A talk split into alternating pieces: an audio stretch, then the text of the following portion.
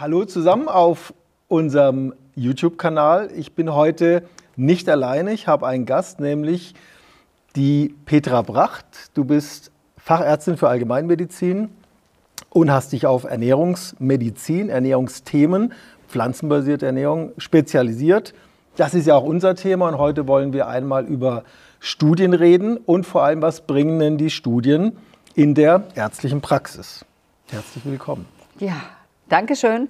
Ähm, was bringen Studien in der ärztlichen Praxis? Ich kann einfach nur sagen, es hat mich so bestärkt. Ich war so glücklich, als die ersten Studien meine Arbeit äh, bestätigt haben. Also ich bin ja jetzt mal frech und frei und ähm, ich habe irgendwann kapiert, dass Ernährung extrem wichtig ist für die Gesundheit, eigentlich die Basis, was ich leider mhm. nicht im Studium gelernt habe, mhm. sondern durch ein Buch ähm, erfahren habe und dann mit meinem Patienten tatsächlich ausprobiert habe. Und ich habe einfach unglaublich tolle Heilungsverläufe beobachten können, weil ich habe das nicht gemacht, sondern die Patienten haben sich umgestellt und haben mir einfach dann ähm, gezeigt, welche Kraft Ernährung hat. Mhm. Und dann war das schon so ein bisschen schwierig, weil es gab keine Studien. Also mhm. in der Medizin muss ja immer alles bewiesen werden. Also Wissenschaft steht ganz oben, aber es gab keine. Und deswegen, ich war so froh, als die ersten Studien dann überhaupt kamen. Und dann dachte ich, meine Güte, wie toll ist es denn, dass ich das erleben darf, weil es gab ja schon andere Ärzte, die auch so gearbeitet haben wie ich, also vollwertig pflanzlich und da gab es noch keine Studien, die hatten es dann schon noch schwer. Mhm. Ich hatte es auch am Anfang schwer.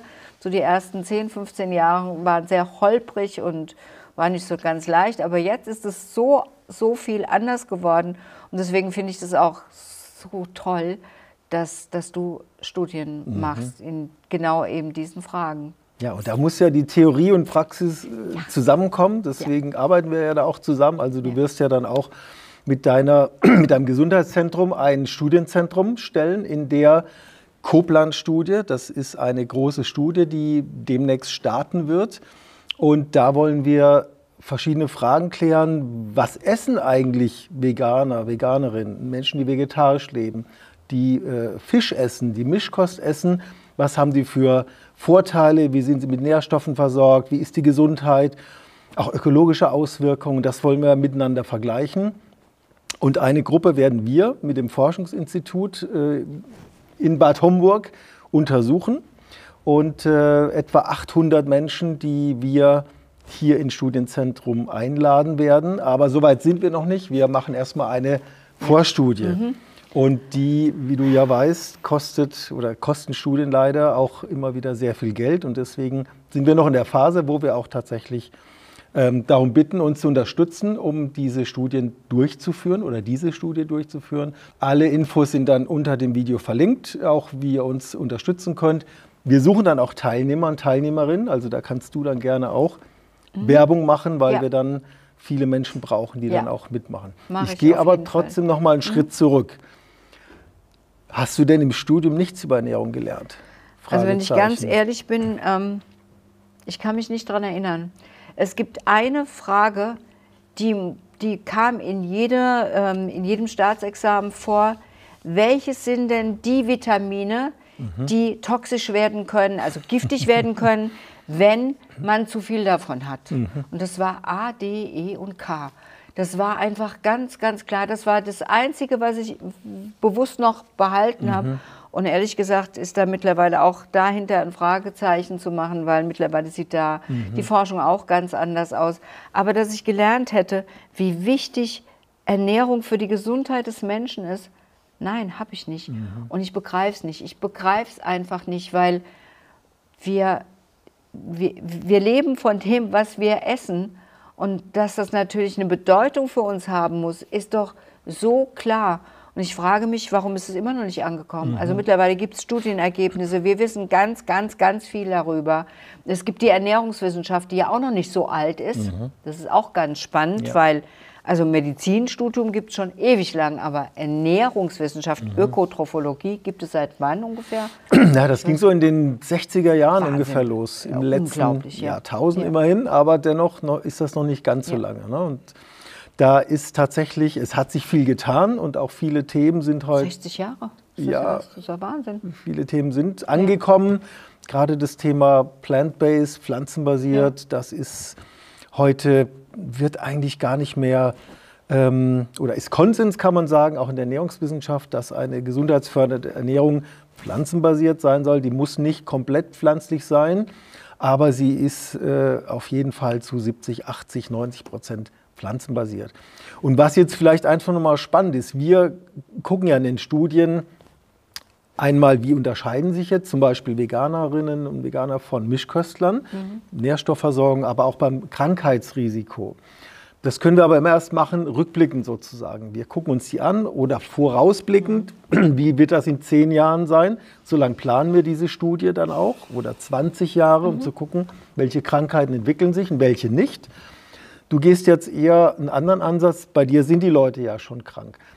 Könntest du da mal ein bisschen was berichten, wo du, also Erkrankungen, die verbreitet sind, wo du wirklich tolle Erfolge erzielen konntest? Ähm, also ganz pauschal würde ich wirklich sagen, es gibt kaum ein Krankheitsbild, ähm, bei dem ich nicht erlebt hätte, dass eine Ernährungsumstellung tatsächlich was bewirkt hat. Mhm.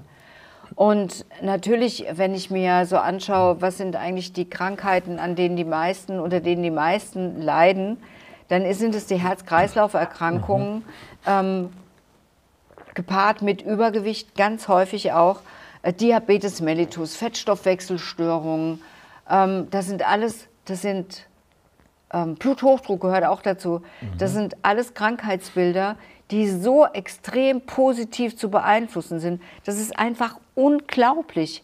Und ich habe das gesehen und ich war irgendwie bestürzt, dass dieses, dieses Wissen einfach so wenig, so wenig Kollegen mhm. auch hatten und habe dann wirklich auch ja, seitdem ich das weiß, versucht, dieses, diese Infos weiterzugeben.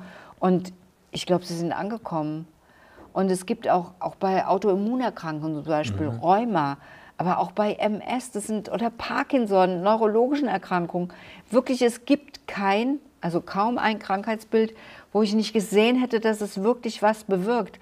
Und deswegen, ähm, ich finde es dann immer so gemein, wenn es so lange dauert, bis dann die Wissenschaft endlich ankommt mhm. und sagt, das stimmt, weil meine Güte, das ist, es ist doch so, man muss erst was erfahren und sehen und dann muss man es als als Hypothese ähm, irgendwie anbieten und dann wird es erst geprüft und wenn es dann 30 Jahre später ist, wie es dann in der Ernährungsmedizin ist, dann könnte man eventuell hoffen, dass es eingebunden wird ins Curriculum von, von dem Medizinstudium. Aber ich will doch jetzt nicht noch 40 Jahre oder 30 Jahre warten, um das von der Wissenschaft bestätigt zu bekommen wie kann man denn eigentlich damit umgehen? Was würdest denn du machen, wenn du Arzt wärst und du hättest das so erlebt? Du bist ja jetzt mal Wissenschaftler ja. und siehst es von der anderen Seite. Ja, interessant, dass du Arzt und Wissenschaftler nochmal trennst. Das muss ja gar nicht getrennt sein, aber oft Sorry. oder manchmal ja, ist das sollte ja, es nicht sein, ist das ja so. Ja, ja. Ähm, ja, das ist schwierig. Ich meine, dieses ganze Wissen, äh, das ist ja nicht neu. Das gibt es ja aus seit der Antike in Griechenland, Hippokrates, der so als Vater der Medizin ja. gilt der hat ja vermutlich, so wird es ihm zugeschrieben, mir gesagt, eure Nahrung sollen eure Heilmittel sein, eure Heilmittel eure Nahrung. Und ähm, dieses Wissen, wie kann ich mich denn gesundheitsfördernd ernähren, das ist ja wirklich schon lange bekannt. Unterschied ist, dass wir heute eben immer mehr auch wirklich wissenschaftlich belegen können. Und es gibt ja genau zu den Themen, die du genannt hast, ein paar wenige Studien, die das auch therapeutisch untersucht haben. Gerade in den USA gibt es einige Ärzte, die eben im pflanzenbasierten Absolut. Bereich äh, forschen, die ich mir zum Teil auch nochmal als Interviewpartner, wahrscheinlich dann eher online dazu holen werde, weil es super spannend ist, das so aus erster Hand mal zu erfahren. Definitiv. Aber es ja. sind wenige Studien und die werden hier, die sind kaum bekannt. Also gerade in Arzt- und Ärztinnenkreisen kennen das die meisten nicht. Und Leider ist es ja so, dass äh, nur dass die Erfahrung, die du ja hast, jetzt über Jahrzehnte hinweg, dass das offenbar nicht reicht, oder? Mit der Erfahrung ja. zu kommen. Ja, also es ist auch, da stoße ich dann auch immer wieder an Grenzen. Dann heißt es, wo ist denn der wissenschaftliche Beleg mhm. dafür? Zeig mir das mal. Und dann denke ich immer nur, meine Güte, langt es denn nicht, dass, dass die Menschen da mhm. einfach die Erfahrung haben? Deswegen, also es ist natürlich auch, also A, klar, Studien müssen machen, mach, mach Studien. Ich unterstütze, wo ich kann, habe ich ja gesagt. Deswegen mhm. freue ich mich auch, dass ich bei der Koblenz-Studie ähm, als, als Zentrum dabei bin. Ähm, ich denke halt aber auch, dass, dass Ernährungsmedizin unbedingt ein Fach sein müsste bei den Medizinern. Und mhm. ich hoffe, dass wir das durch die Studien wirklich schaffen, weil mhm. wenn Studien zeigen, hey, wenn die Leute sich so und so ernähren, dann gehen die ganzen ähm, Hauptkrankheiten, die durch Zivilisation entstehen, durch unsere Art, mhm. wie wir leben, die gehen wirklich weg. Die gehen einfach weg. Du brauchst keine Medikamente, du brauchst kein Leid. Die Leute werden älter, die sind gesünder, die sind glücklicher. Meine Güte, was wollen wir denn eigentlich mhm. noch mehr? Mhm. Aber okay, brauchen wir halt jetzt die Studien, aber es gibt schon die gibt schon Studien. Ja. Und deswegen finde ich, müssen wir versuchen, aufgrund deiner Arbeit und meiner Erfahrung, also auch meiner Arbeit, dass Ernährungswissenschaft oder Ernährungsmedizin wirklich ein Teil des Studiums für mhm. Ärzte wird. Es gibt ja dann Fortbildungen, es gibt die ja. Zusatzbezeichnung Ernährungsmedizin, aber es kommt alles dann alles freiwillig. freiwillig und später. Und ähm, ja, er kann ja dann nur zustimmen. Aber es ist ähnlich auch bei uns in den Ernährungswissenschaften. Auch da findet das Thema äh, vegetarische, vegane Ernährung, ganzheitliche, nachhaltige Ernährung auch nur, führt auch nur ein Schattendasein. An manchen Unis und Fachhochschulen ist das mit drin, aber an den meisten ist das wirklich nur ein Randthema, was ich auch überhaupt nicht verstehen kann.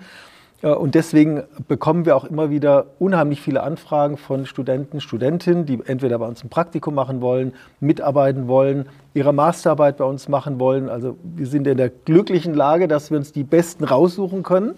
Das also das gilt auch ja. jetzt für die aktuellen Praktikantinnen und Praktikanten.